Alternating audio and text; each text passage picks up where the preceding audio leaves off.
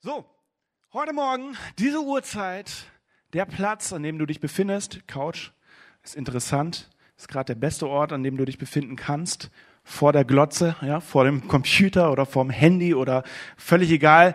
Hauptsache, du hast irgend so ein Media, äh, Mediending äh, offen, wo du dir die Predigt mit anhören kannst. Hey, ich freue mich total, dass du mit dabei bist und äh, ich freue mich total, heute zu dir sprechen zu dürfen. Und ich glaube, dass Gott dich heute herausfordern möchte und ich glaube, dass Gott heute in dein Herz reden möchte.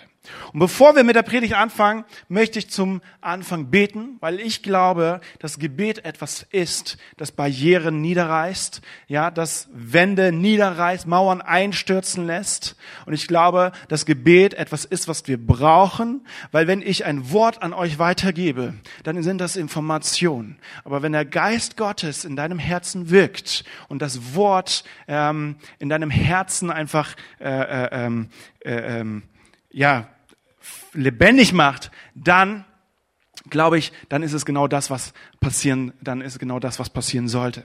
Deswegen beten wir zum Anfang, Vater, ich danke dir für diesen Morgen, ich danke dir für die Gelegenheit, Gottesdienst zu feiern, Herr, gerade auch in so einer Zeit, in der wir uns momentan befinden. Ich danke dir, Herr, für eine unheimlich tolle Lobpreisband. Ich danke dir, dass wir jeden Tag, jede Minute und Sekunde unseres Lebens, Herr, dich preisen können Herr, dass du es, ich danke dir dafür, dass du es wert bist, gepriesen zu werden. Und ich danke dir, Herr, für alles, was du uns gegeben hast, alles, was du uns geschenkt hast. Herr, und ich bitte dich, dass du diese, diese Message jetzt nutzt, Herr, um in die Herzen jedes Einzelnen von uns zu sprechen, auch in mein Herz. Ich bitte dich, dass dein Geist diese Botschaft in unserem Herzen lebendig macht. Amen. Amen. okay.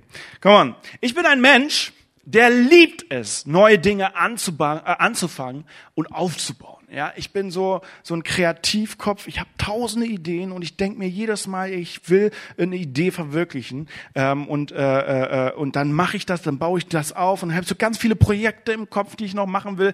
Die meisten davon kriege ich nicht umgesetzt, aber einige davon habe ich schon umgesetzt bekommen. Und meine Freunde, die sind auch so, wenn die hören, Manuel ist von irgendwas begeistert, dann denken die, okay, krass, Alter, Manuel, ey, da müssen wir, das müssen wir ma machen. Und wenn die dann alle dabei sind, das zu machen, dann bin ich schon wieder bei einem ganz anderen Projekt. Das ist äh, ja ein Segen und ein Fluch, aber ich liebe es einfach. Ich liebe es, neue Dinge anzufangen, neue Dinge aufzubauen oder zu gestalten. Unsere Wohnung zum Beispiel, also die Wohnung meiner Frau und, ähm, und mir, ist ein so ein Projekt, ähm, das ich total liebe. Ja, meine Frau und ich, wir wohnen jetzt seit ein Jahr, glaube ich, ungefähr in dieser Wohnung. Ich glaube, im Oktober letzten Jahres sind wir umgezogen. Und ich liebe es, mir genau Gedanken zu machen, wie richte ich meine Wohnung ein oder unsere. Ich liebe dich. wie richten wir unsere Wohnung ein, ja? Und dann machst du dir Gedanken und dann denkst du dir, ja, das könnte mit dem zusammenpassen, das könnte mit dem zusammenpassen. Und ich bin so ein Typ, ich liebe diesen diesen äh, Retro, ähm, diesen Retro Irish Pub urigen Stil. So, das ist total mein Ding. Ich mag das voll und ich bin glücklich, weil meine Frau mag den auch. Ähm, wenn das nicht so wäre, dann wäre das natürlich ein bisschen schwieriger, das umzusetzen. Aber ähm, ich liebe das und meine Frau liebt es auch und wir richten dann so gemeinsam das Ganze ein. Äh, ich äh, bettel dann immer meine Frau an, so, ist das in Ordnung, wenn wir das so machen und so. Und meine Frau ist dann eigentlich eher sehr gnädig mit mir. Ähm, und dann habe ich zum Beispiel eine genaue Vorstellung von meinem Schreibtisch. Und dann denke ich mir, ich krieg den nirgendwo gekauft, ich sehe den nirgendwo zu kaufen. Und dann gehe ich in den Baumarkt und dann sehe ich eine wunderschöne Akazienholzplatte und denke mir so, ja, da mache ich meinen Schreibtisch draus. Und dann kaufe ich mir diese Platte und so und dann mache ich mir, hole ich mir noch so alte Industry Pipes und ähm, habe mir das äh, quasi so alles zusammengekauft. Nun bin ich jetzt nicht so der extreme Handwerker, das ist äh, nicht so mein, sagen wir mal, größtes Talent, ähm, um das mal so äh, ein bisschen ab äh, zu flachen so. Äh, aber ich habe eine Familie, die voller Handwerker ist und mein Onkel hat mir dabei geholfen, ähm, den Schreibtisch dann zusammenzubauen, beziehungsweise er hat eigentlich fast alles gemacht. Ähm, ähm, äh, aber ich hatte Vision, ja. Ich hatte eine genaue Vorstellung und ich äh, bin so dankbar dafür, dass mein Onkel mir dabei mitgeholfen hat. Ganz lieben Gruß geht raus an Danko. Äh, ich habe dich total lieb. Du bist ein klasse Kerl.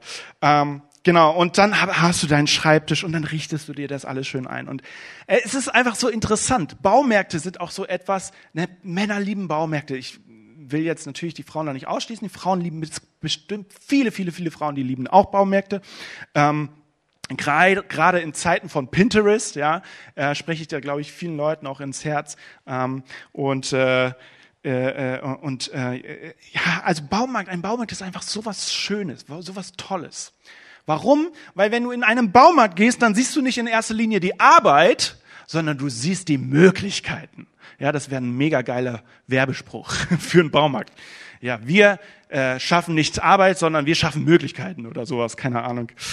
Ja, sollte, ich sollte einen Baumarkt gründen. Wieder ein neues Projekt, nein.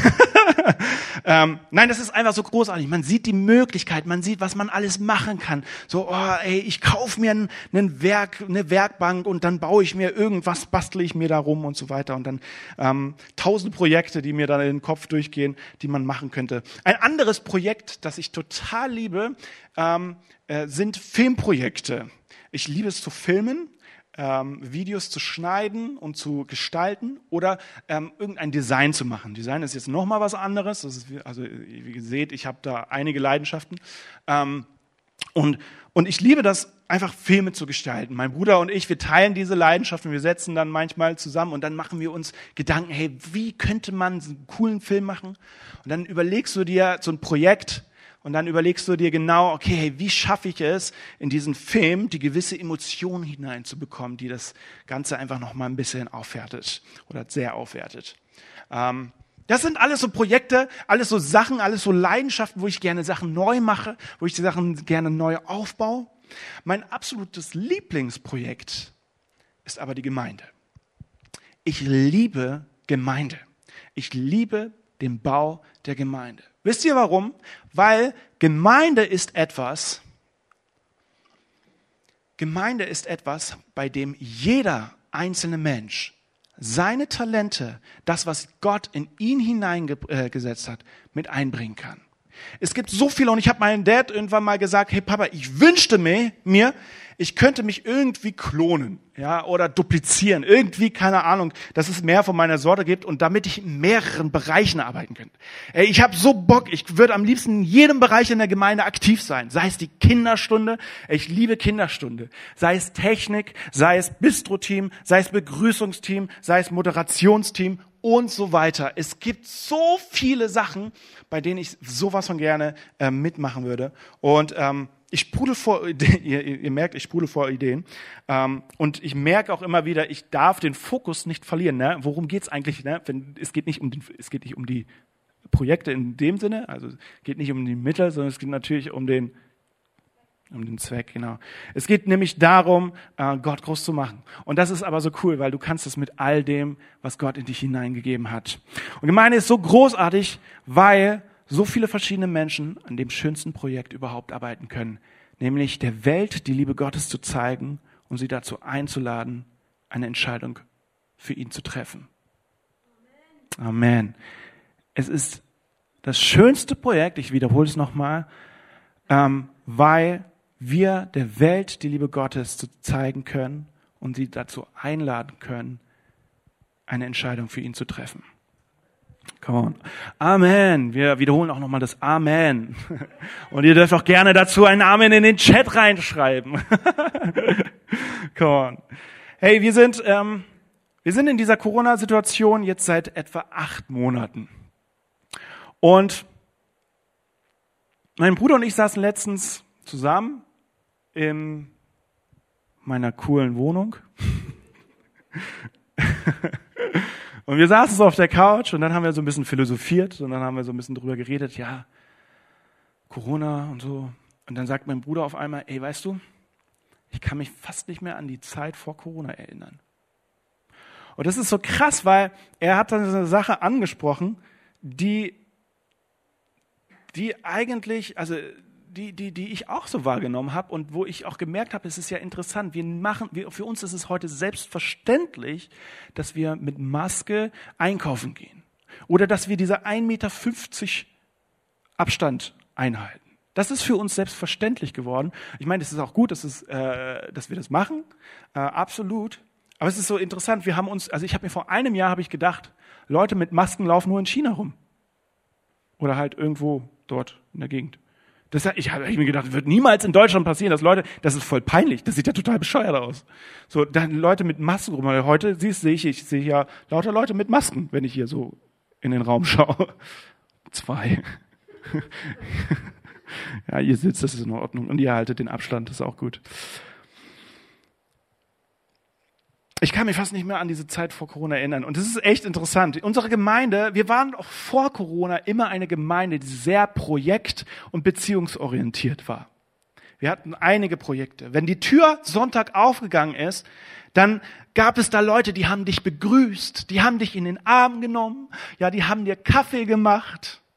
Die waren alle so herzlich. Da gab es nicht 1,50 Meter. Heute kannst du das nicht mehr vorstellen, aber da gab es diese 1,50 Meter Abstand nicht. Da bist du richtig schön nahe gekommen und dann habe ich gesagt, na, auch hier? Schön, dass du da bist. Ja, das ist so. Kennt ihr noch Family Time? Wir hatten am Donnerstag Leiterbesprechung, äh, Gemeindeleiterbesprechung. Und dann, ich glaube, Carmen war das oder meine Mom, ich bin mir nicht genau sicher. Äh, irgendjemand hat reingehauen, hey, kennt ihr noch Family Time? Ey, und ich habe was geheult, ne? Ich habe gedacht, Alter, das war so schön. Family Time, das war vor Corona eine Zeit, die wir im Gottesdienst hatten, wo anderthalb Minuten, wo du im Gottesdienst anderthalb Minuten Zeit hattest, einfach deinen Nachbarn nochmal in den Arm zu nehmen oder zu begrüßen, High Five zu geben, denjenigen zu begrüßen, den du morgens noch nicht begrüßt hast. Family Time, unheimlich genial. So, heute darfst du das nicht mehr. Und das Interessante ist auch, wir haben unseren Moderatoren immer gesagt, hey Leute, wenn ihr Family Time ankündigt, dann sagt bitte nicht, nehmt die Leute in den Arm, weil einige Leute mögen das nicht so gern. Sie haben es trotzdem immer gemacht. Äh, das ist interessant, äh, weil unsere Gemeinde hat das auch immer wieder gemacht. Also man merkt irgendwie so, hey, dieses, dieses Bindung, dieses, äh, dieses, ja, auch körperliche in den Arm nehmen, so, das fehlt irgendwie. Das ist irgendwie etwas, ähm, das, das vermisse ich einfach total. Und es ist jetzt nicht so, als wäre das Ganze zehn Jahre her. Ja, also Corona ist jetzt nicht etwas, wo jetzt seit zehn Jahren sind wir schon in dieser Situation und oh, das ist so schlimm, das ist ja erst acht Monate. Ähm, und trotzdem fehlt mir das. Mir fehlt meine Familie. Mir fehlt meine Gemeinde. Mir fehlt Family Time. Mir fehlt das Begrüße, wobei begrüßt werden würde ich morgens nicht, weil ich meistens immer zwei Stunden schon vor, die, äh, vor Gottesdienstbeginn da bin. Aber mir fehlt das, einen Kaffee zu trinken, mit den Leuten zu reden und so weiter und so fort. Das ist einfach eine schöne Zeit gewesen. Ähm, und ich bin da zuversichtlich, wir werden diese Zeit auch in der Zukunft wieder erleben. Amen. Amen in den Chat, bitte. Ähm, yes. Äh, aber unsere Projekte haben uns zusammengeschweißt. Unsere Projekte, unsere, unsere Orientierung haben uns zusammengeschweißt. Wir hatten Projekte wie Ladies Day, Männer-Event, Grow, Jugendveranstaltung, ja, und so weiter. Und das Coole an diesen Veranstaltungen war, dass jeder Einzelne mitgemacht hat. Hey, Ladies Day war nicht eine Veranstaltung nur für Frauen. Also ja, doch, schon nur für Frauen. Aber die ganze Gemeinde, völlig egal, ob Mann oder Frau, alle haben mitgeholfen und alle haben mit angepackt. Und das hat zusammengeschweißt. Und das, das hat uns zusammengeschweißt. Jeder war gefordert. Das war eine unheimlich schöne Zeit wo wir Gemeinschaft an einem Projekt, äh, in Gemeinschaft an ähm, ein Projekt, an einem Projekt gearbeitet haben. Menschen sind zum Glauben gekommen und jeder von uns war gefordert. Und jetzt? Wie ist es jetzt? Wie ist es? Was ist unser Projekt? Wie sieht es jetzt aus? Wir haben kein Ladies Day. Wir haben kein Männer-Event. Wir haben kein, keine Grow-Jugend-Veranstaltung. Und ich muss jetzt aufhören, weil sonst wird es depressiv. So, aber das ist so. Unsere Projekte sind so ein bisschen weg. Aber die Frage, die ich mir jetzt stelle, ist, was ist unser Projekt als Gemeinde? Wo werden wir jetzt gefordert? Was ist der nächste Step? Was ist für uns der nächste Schritt? Was ist wichtig? Worauf müssen wir achten? Was ist unsere Aufgabe als Gemeinde? Ich möchte mit euch zusammen eine Bibelstelle lesen, die ich gerade, was den Kontext Gemeinde angeht, sehr, sehr, sehr wichtig finde. Und zwar lesen wir die in Matthäus, Matthäus, Matthäus 16, Vers 13 bis 20. Und ich lese aus der Neues Leben Übersetzung.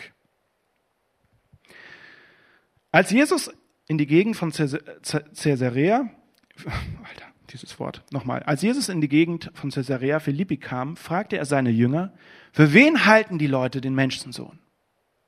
Nun erwiderten sie, manche sagen, er ist Johannes der Täufer, andere sagten Elia und wieder andere halten ihn für Jeremia oder einen der anderen Propheten. Daraufhin fragte er sie, und was meint ihr, wer ich bin? Simus, Simus, Simus, Simon Petrus antwortete, du bist der Christus, der Sohn des lebendigen Gottes. Da erwiderte Jesus, glücklich bist du, Simon, Sohn des Johannes, denn das hat dir mein Vater im Himmel offenbart. Von einem Mensch konntest du das nicht haben. Von nun an sollst du Petrus heißen. Petrus heißt so viel wie Stein oder Fels, das heißt, er hat ihn ähm, Stein oder Fels genannt.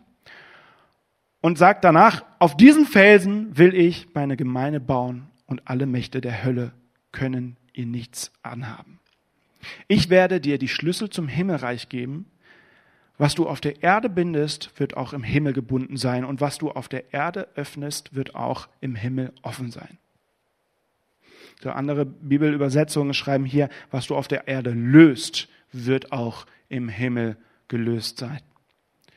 Danach wies er sich streng an, niemand zu sagen, dass er der Christus sei. Also das ist der Bibeltext, der uns heute beschäftigt. Und ich möchte einfach noch mal reinschauen. Äh, Jesus fragt seine Jünger am Anfang, für wen die Leute, die Menschen ihn, also Jesus, für wen sie ihn halten. Und am Ende des Dialoges sagt Jesus, dass sie niemanden sagen sollen, dass er der Christus sei. Das heißt, Jesus geht davon aus, dass erstens die Leute nicht wissen, wer er ist, wer Jesus Christus ist, also dass er der Christus ist. Und zweitens, und zweitens ist es ihm wichtig, dass die Leute es auch noch nicht verfahren. Warum nicht? Weil es noch nicht an der Zeit ist, dass die Leute erkennen, dass Jesus der Christus ist. Und dann fragte Jesus seine Jünger, was sie meinen, wer er sei. Und Petrus antwortete, du bist der Christus, der Sohn des lebendigen Gottes. Petrus bekommt eine Erkenntnis, die sonst niemand hatte. Und Jesus erwidert darauf, er, er konnte das nicht wissen, aber Petrus hat eine Eingebung von Gott dem Vater bekommen, ja. Der Geist Gottes hat in ihm gewirkt und er hat ihm gezeigt, hey, das, das ist mein Sohn. Das ist Jesus Christus. Das ist der Christus, der Messias, der Auserwählte. Und Petrus bekommt diese Eingebung. Er sagt Jesus, wer er ist. Und Jesus wusste, dass Petrus eben das nicht wissen konnte, aus, eigen, aus sich selbst heraus. Ähm, und dann sagte er zu Petrus, Glücklich bist du, Simon, denn das hat dir der Vater im Himmel offenbart, weil von Menschen kannst du das nicht haben. Glücklich bist du, Simon, weil du erkannt hast, wer ich bin. Glücklich bist du, jeder Einzelne, der diesen Stream anguckt, der weiß, wer Jesus Christus ist. Glücklich bist auch du, der nicht im Stream sitzt, sondern hier, der vorhin Lobpreis gespielt hat oder irgendwas anderes gemacht hat. Glücklich bist du, wenn du weißt, dass Jesus der einzig wahre Gott ist, der uns, für uns gestorben ist am Kreuz, der uns so sehr liebt, dass er sich selbst hingegeben hat für uns. Glücklich bist du, wenn du erkennst, dass Jesus der Sohn Gottes, Gott höchstpersönlich als Mensch ist. Amen. Ich sag meinem Hotspot immer, also Hotspots sind unsere Kleingruppen. Ähm, ich sag zu ihnen immer, es ist so wichtig, dass wir die Bibel lesen, aber es ist auch so wichtig, dass wir uns darüber Gedanken machen, was hat diese Bibelstelle jetzt mit mir zu tun? Was, was heißt das jetzt für mich? Und wenn Jesus hier reinschreibt, zu, äh, wenn jetzt Jesus hier sagt zu Petrus, hey, glücklich bist du, weil du eben erkannt hast, wer ich bin, glücklich, dann können wir auch sagen, hey, wir sind auch glücklich, weil wir wissen auch, wer Jesus ist. Das ist so großartig. Also die Bibelstelle spricht uns in unser Herz, ja. Das ist ganz wichtig. Wenn ihr die Bibel lest, versucht darauf zu achten, was heißt, was heißt das für mich? Unser Bibelschullehrer, mein Bibelschullehrer hat immer gesagt, Theologie, die nicht zur Praxis führt, ist tote Theologie. Wenn wir Sachen einfach nur lesen und Informationen aufnehmen, damit wir informativer sind, äh, damit wir irgendwie äh, informationsreicher sind oder damit wir einfach mehr wissen, dann bringt es überhaupt nichts sie muss eine Bedeutung, eine Relevanz für uns bekommen. Und in dieser Relevanz, also in dieser Bibelstelle, sehen wir die Relevanz, indem wir wissen, okay, wir dürfen uns glücklich schätzen, wenn wir wissen, wer Jesus Christus ist. Und ich sage euch was, dass wir wissen, dass Jesus der auserwählte Messias ist, der Sohn Gottes, Gott höchstpersönlich als Mensch. Das wurde uns durch den Geist eingegeben. Das wurde uns auch vom Vater eingegeben. Amen. Come on. Okay, alles klar, weiter geht's. Dann kommen zwei Verse, also nachdem, dass Petrus, äh, dass Jesus das erwidert hat und äh, zu Petrus gesagt hat, dass er sich glücklich schätzen kann, ähm, kommen zwei Verse, die sehr, sehr, sehr kontrovers behandelt werden. Und ich möchte diese Verse nochmal vorlesen, bevor ich jetzt irgendwie darauf eingehe. Und zwar Vers 18 und Vers 19. Von nun an sollst du Petrus heißen habe ich vorhin schon, äh, vorhin schon gesagt, was so viel heißt wie Fels. Auf diesen Fels will ich meine Gemeinde bauen und alle Mächte der Hölle können ihr nichts anhaben. Also Jesus möchte seine Gemeinde mit Petrus bauen. Und dann Vers 19. Ich werde dir die Schlüssel zum Himmelreich geben. Was du auf der Erde bindest, wird auch im Himmel gebunden sein. Und was du auf der Erde öffnest, wird auch oder löst, wird auch im Himmel gelöst sein. Wenn wir diese beiden Verse lesen, kommen mir persönlich drei Fragen durch den Kopf. Die erste Frage ist, was bedeutet der Schlüssel zum Himmelreich? Was heißt das? Was bedeutet der Schlüssel zum Himmelreich? Die zweite Frage ist, was bedeutet lösen und binden? Binden und lösen. Was heißt das? Ich meine, wenn wir die Bibel lesen, dann kommen wir immer wieder an Stellen, wo wir merken, okay, das, das klingt so kananäisch, sagen wir immer bei uns auf der Bibelschule. Das klingt total seltsam. Das sind so Worte, die benutzt du heute nicht mehr. Und Jesus spricht hier von Schlüssel zum Himmelreich und von irgendwas in der er auf der Erde binden und lösen und irgendwas im Himmelreich binden und lösen. Ähm, und das sind so zwei Fragen, die ich mir stelle. Und die dritte Frage ist, was hat das mit mir zu tun? Was hat diese Bibelstelle mit mir zu tun? Und ich möchte zuerst, ich möchte auf die erste Frage eingehen. Was bedeutet der Schlüssel zum Himmelreich? Wenn Jesus sagt, ich werde dir die Schlüssel zum Himmelreich geben, dann übergibt er Petrus die Autorität, eine Tür, ja, Schlüssel ist immer etwas, was mit Tür zu tun hat, mit einem Schloss. Dann übergibt er Petrus die Tür, die Autorität, eine Tür aufzuschließen oder zuzuschließen. Petrus kann den Schlüssel nehmen und er kann die Tür aufschließen oder zuschließen. Petrus hat die Möglichkeit, den Menschen die Tür des Himmelreichs zu öffnen oder zu verschließen. Auf, zu. Ich glaube, jetzt hat es jeder gecheckt. Es ist wichtig, dass wir verstehen, dass Jesus immer noch die absolute Autorität des Schlüssels hat. Ja, also wenn Jesus sagt, ich übergebe dir die Autorität oder beziehungsweise ich übergebe dir den Schlüssel, die Schlüssel des Himmelreichs, dann heißt das nicht, dass Jesus sie nicht mehr hat. Jesus ist immer noch derjenige, der die Autorität des Schlüssels hat, der diesen Schlüssel quasi, er, er ist derjenige, der diesen Schlüssel besitzt, der, der, der, der, der ihn weitergeben kann. Niemand anderes. Und das lesen wir auch in Offenbarung 1, Vers 18 oder 3, Vers 7. Das dürft ihr gerne nachlesen. Offenbarung 1, Vers 18 oder 3, Vers 7 und 3, Vers 7. Und es auch, was auch ganz interessant ist, ist, dass die Pharisäer und Schriftgelehrten damals, dass sie sich angemaßt haben und diesen Schlüssel des Himmelreichs für sich beansprucht haben. Sie haben sich über die Menschen gestellt und gesagt, wir sind die Zukunft oder wir sind die Leute, die euch die Türe des Himmelreichs öffnen. Ja, wir urteilen, wir sagen, was richtig ist und was falsch ist. Was hier passiert ist, dass Jesus Petrus aber diesen Schlüssel gibt und er stellt Petrus in die Verantwortung, in eine Verantwortung. Ähm, um diesen Vers aber um zu verstehen, was jetzt genau eben mit Schlüssel des Himmelreichs zu verstehen ist, müssen wir den ganzen Vers zusammennehmen. Also müssen wir auch erklären, was binden und was lösen was mit Binden und was mit Lösen äh, gemeint ist. Und da kommen wir zur zweiten Frage, nämlich äh, eben, was heißt äh, was, was, was, was meint Jesus damit, wenn er sagt, was du im, auf der Erde binden und lösen wirst, wird auch im Himmel gebunden und gelöst werden? Was meint er damit? Und in der rabbinischen Sprach, äh, äh, in dem rabbinischen Sprachgebrauch ist es so, also Rabbiner waren, sind so die Lehrer der Juden, ja, das sind die Leute, die lehren. Ähm, und in dem rabbinischen Sprachgebrauch ist so, dass ähm, die Bedeutung von Binden und Lösen, dass das äh, äh, Binden und so, äh, Lösen so viel heißt wie verbieten und erlauben. Binden und lösen heißt so viel wie verbieten und erlauben. Und wir lesen in, Apost äh, in Matthäus 18, Vers 18, dass Jesus nicht nur Petrus die Autorität gegeben hat, Sachen auf der Erde ähm, zu binden und zu lösen, also zu erlauben oder zu verbieten, sondern er hat es auch den anderen Apostel, ähm, er hat den anderen Apostel auch die Autorität gegeben.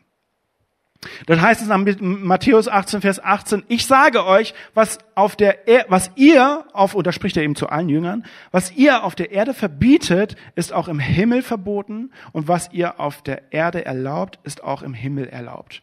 Und hier benutzt die deutsche Übersetzung der Bibel sogar die Worte verbieten und erlauben anstelle von binden und lösen, obwohl es das gleiche Wort im Griechischen ist. Ja, ähm, also es macht es einfach nochmal deutlich. Erlauben, aber was heißt das jetzt, erlauben und verbieten? Alles, was du hier auf der Erde erlaubst und verbietest, wird auch im Himmel erlaubt und verboten. Es geht, um das Ganze mal runterzubringen, es geht hier um die Lehrgewalt. Es geht darum, dass Petrus die Lehrgewalt bekommt. Und das heißt, er darf lehren über das, was falsch ist und das, was richtig ist. Über das, was wahr ist und über das, was nicht wahr ist. Petrus hat als menschlicher Leiter der ersten Gemeinde die Autorität, Menschen das Reich Gottes zu öffnen oder zu schließen. Und das ist genau das, was wir auch in Apostelgeschichte 2 lesen, in der Pfingstpredigt. Dürft ihr auch gerne mal ähm, äh, äh nachlesen. Da war es, also die Apostel, sie sollten warten. Jesus hat ihnen gesagt, ich werde euch einen Stellvertreter schicken. Das war dann der Heilige Geist. Und am Pfingsttag kam dann der Heilige Geist über die Leute. Und nachdem der Geist Gottes über alle kam, stand Petrus auf und er hat gepredigt und er hat den Menschen gelehrt, die Menschen gelehrt und er hat ihnen gesagt, was sie tun sollen. Ähm, was richtig und was eben falsch ist. Und Petrus ist es wichtig, dass wir das wissen. Petrus hat den Menschen nicht irgendwas gesagt. Jesus gibt ihnen nicht die Autorität und die Möglichkeit, jetzt einfach irgendwas zu lehren. Es geht nicht darum, dass Petrus jetzt sagt, okay, hey, äh, ich kann jetzt das neue Gesetz aufbauen. Überhaupt nicht. Sondern er ist ein Beauftragter Jesus. Er sagt nichts anderes als das, wozu Jesus ihn beauftragt hat. Er sagt nichts anderes als das, was richtig ist, nämlich dass Jesus für unsere Schuld gestorben ist und dass er auferstanden ist am dritten Tag und dass er, wenn wir an ihn glauben, nee, dass wir, wenn wir an ihn glauben, das ewige Leben haben werden. Das ist die Predigt, das ist das, was, was, was, was, also das ist zumindest mal so die Basis, ja. Das ist das, wo Jesus ihn aufgegeben hat. Und Petrus fügt dort nichts hinzu. Es geht nicht darum, dass er irgendwie noch was äh, anderes mit reinbringt. Warum nicht? Weil die höchste Autorität Ebene ist immer noch bei Jesus und Jesus beauftragt Petrus dazu, aber er, er, er übergibt den Schlüssel an Petrus. Das bedeutet, dass die Autorität nicht länger mehr bei den Priestern liegt, bei den Hohepriestern, bei den Juden, bei den Schriftgelehrten und bei den Pharisäern, sondern sie liegt bei, und da fängt Jesus bei Petrus an. Sie liegt nicht mehr auf ihnen, sondern er fängt mit Petrus an. Ähm, es gibt der, es gibt eine jüdische Regel, die besagt, dass der Beauftragte wie der Auftraggeber selbst ist. Ja, also Beispiel: Ich beauftrage meinen Bruder, dass er ähm, ähm, ja, das ist jetzt ein Beispiel, hätte ich jetzt, sollte ich mir irgendwie früher, hätte ich mir früher überlegen sollen. Ähm, ich überlege mir irgendwas, mein, mein Bruder soll irgendwas jemanden ausrichten. Ja, dann geht er zu dieser Person, er richtet etwas aus und er ist gleichgestellt, seine Autorität ist gleichgestellt mit meiner. Er ist genauso, er, er handelt in der gleichen Autorität wie ich. Und wir lesen in äh, Matthäus 10, Vers 40 ein Beispiel. Da sagt Jesus, wer euch in, Wer euch in sein Haus aufnimmt, der nimmt mich auf. Und wer mich aufnimmt, nimmt den Vater auf, der mich gesandt hat.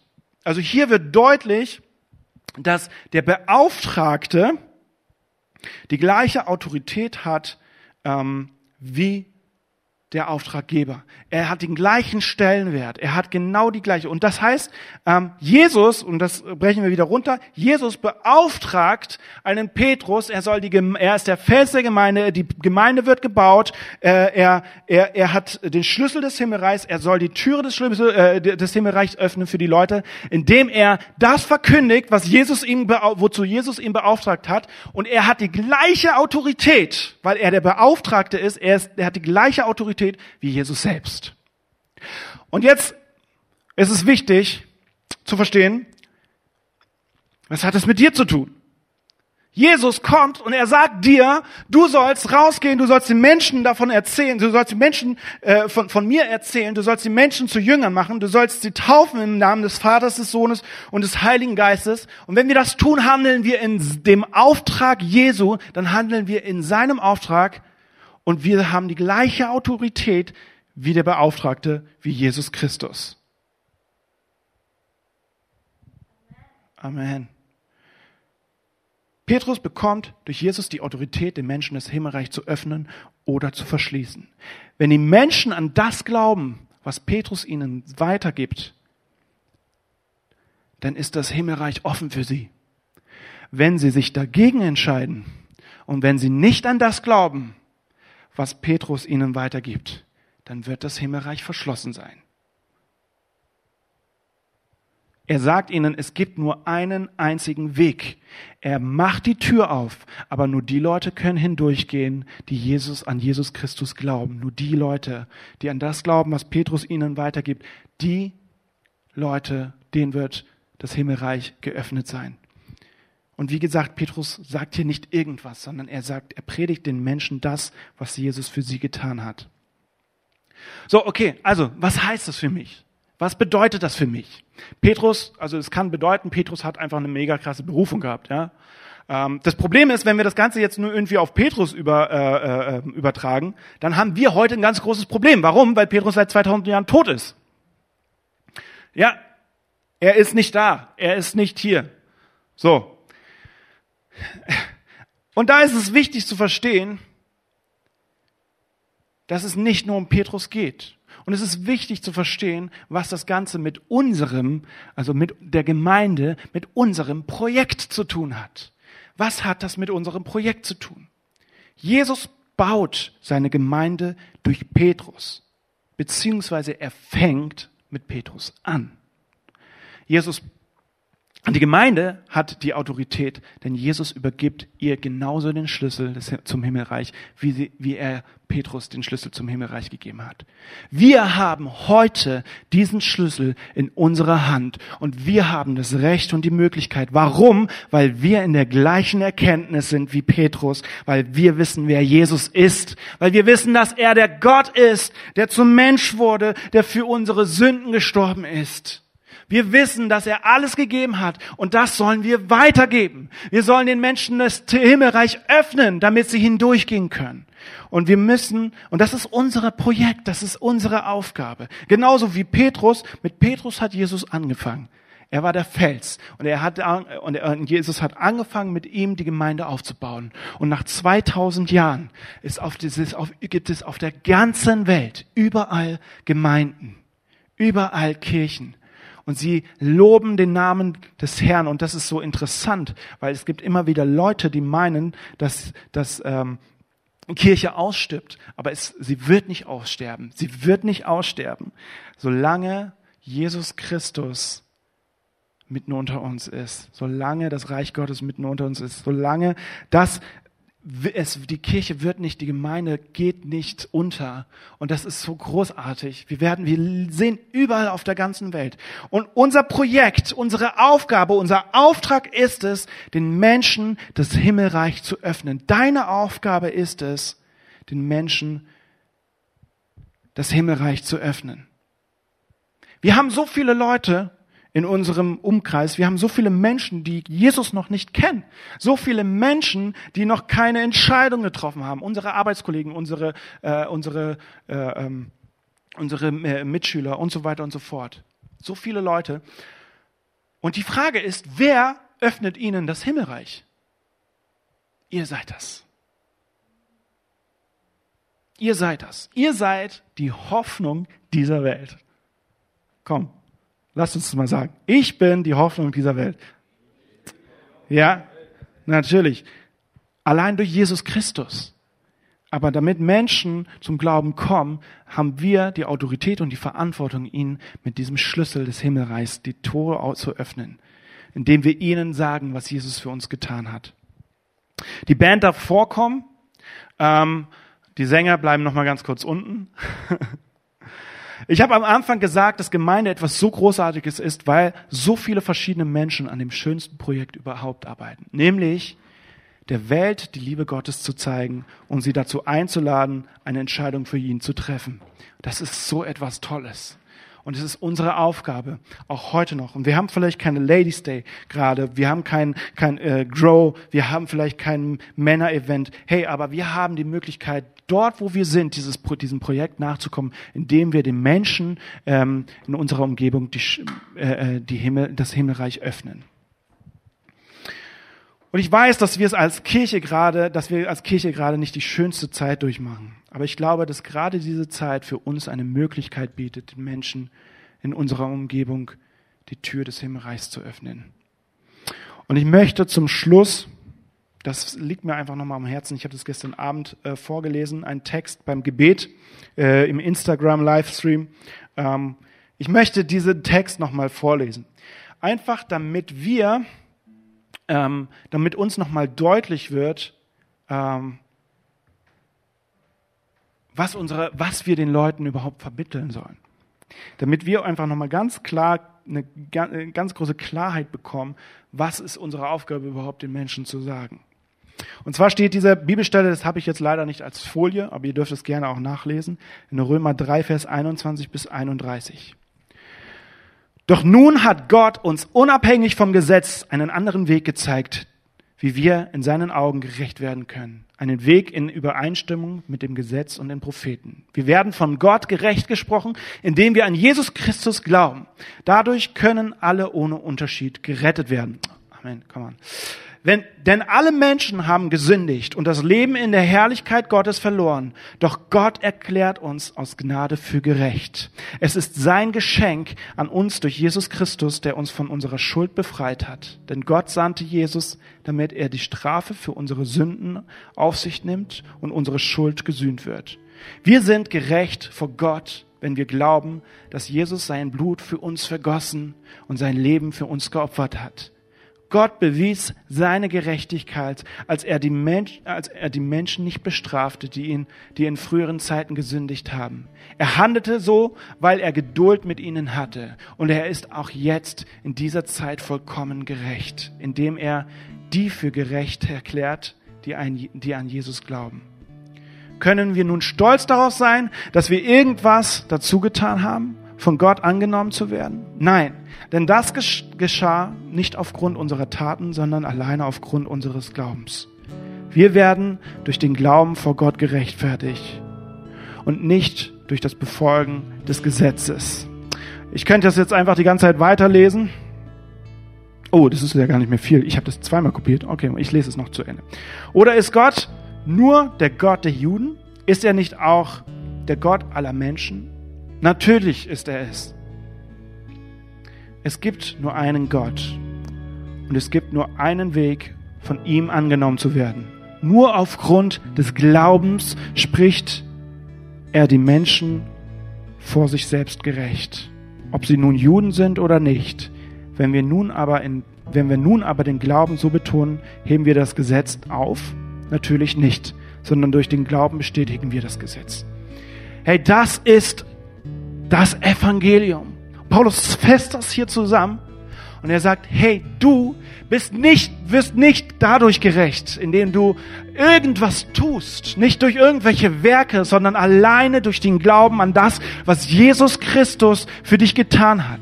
Alleine durch die Erkenntnis, wer Jesus ist, dass er der verheißene Messias ist, dass er der Gott ist, der zum Mensch wurde, der sein Leben für dich gegeben hat, damit du zum Vater kommst und durch das durch die Tore des Himmelreich gehen kannst. durch den Glauben, nicht durch deine Taten. Deswegen kannst du dir auch nichts einbilden darauf, dass du irgendwas getan hast. Denn du bist nicht gerecht durch deine Taten, sondern allein durch deine, durch die Gnade Gottes. Hey, und wenn du noch nicht eine Entscheidung für Gott getroffen hast, dann möchte ich dir heute Morgen die Möglichkeit geben, ein Ja zu Jesus zu sagen und, ein, und, und zu sagen, Jesus, ich glaube an das Opfer. Und ich bitte dich, Geist Gottes, du jetzt zu den Menschen sprichst, dass du die Herzen öffnest und dass du dieses Evangelium, dass du diese gute Nachricht, dass du diese Botschaft in den Herzen der Menschen öffnest, Jesus, und dass du ihnen bewusst machst, wer du bist, Jesus. Und wenn du dich angesprochen fühlst, hey, dann mach mal deine Hand aufs Herz und dann triff diese Entscheidung mit allem, was du hast und sag, ja Gott, ich, ich entscheide mich mit dir gemeinsam zu gehen. Ich glaube an dich. Ich glaube an das Opfer, das du getan hast. Und ich möchte dieses Opfer für mich in Anspruch nehmen, Jesus. Hey, und wenn du dich angesprochen fühlst, dann möchte ich mit dir zusammen beten. Und wir wollen einfach ein Gebet zusammensprechen und jeder darf dieses Gebet mitbeten. Ähm, und wenn du dieses Gebet gesprochen hast, wir nehmen das als eine Versiegelung dafür, dass du diese Entscheidung festmachst. Hey, dann wünschen wir uns als Gemeinde, mit dir in Kontakt zu kommen dann geh auf unsere Website und füll ein Kontaktformular aus und wir werden uns bei dir melden. Es wäre so großartig, wenn du ein Teil dieser Gemeinde sein kann, äh, wenn du ein Teil dieser Gemeinde wirst und ähm, wir als gemeinsam, als Gemeinschaft, als Familie, als Gemeinde dieses Projekt weiter verfolgen. Lass uns dieses Gebet zusammentun. Jesus Christus, ich bete und du darfst es äh, nachbeten, hätte ich vorher noch sagen sollen. Jesus Christus, ich glaube an dich. Ich glaube daran, dass du als Gott zum Mensch wurdest und am Kreuz für unsere Schuld gestorben bist. Ich glaube, dass du am dritten Tag wieder auferstanden bist und den Tod besiegt hast. Jesus Christus, ich glaube an dich und lege mein Leben in deine Hände. Amen.